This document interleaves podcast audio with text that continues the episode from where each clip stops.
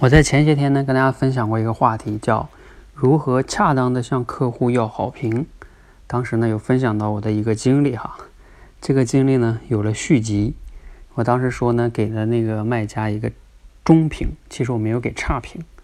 但是呢，也因为这个中评呢，他们被扣分了，好像是。然后他们就通过呃 A P P 呀，通过微信呀，甚至打电话呀，然后找我，希望能给他删掉。甚至还要给我加一些钱哈，也没加到多少，加到十五块钱。嗯，哎，当然我是不会删的，对吧？所以这个事儿你想想哈，如果你你是我的话，你会怎么想？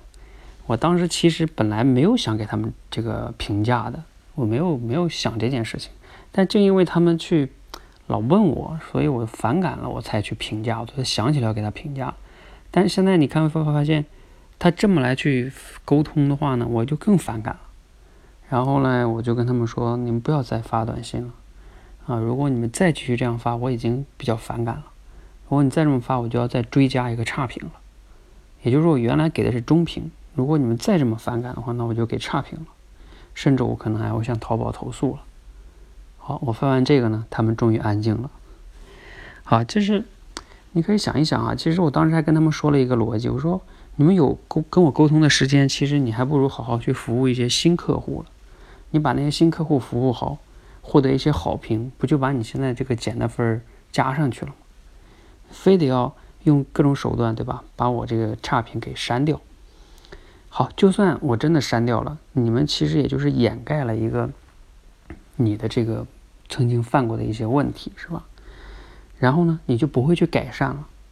你就会觉得说，哎，反正有差评，我只要磨，不断的磨对方，是吧？对方威逼利诱，对方也会帮我删掉的。那其实呢，你的服务没有改善。所以通过这个事儿呢，我有一个思考啊，就是我们永远不要去为已经犯过的错误呢，在那儿追悔莫及呀，甚至呢，通过各种手段企图去掩盖，而是呢，要从中吸取教训。你只有吸取教训了，成长了，你才能更好的去面对未来。啊，这个呢也是我自己得到的一个启发哈，希望呢分享给你，对你也有一些启发和帮助，谢谢。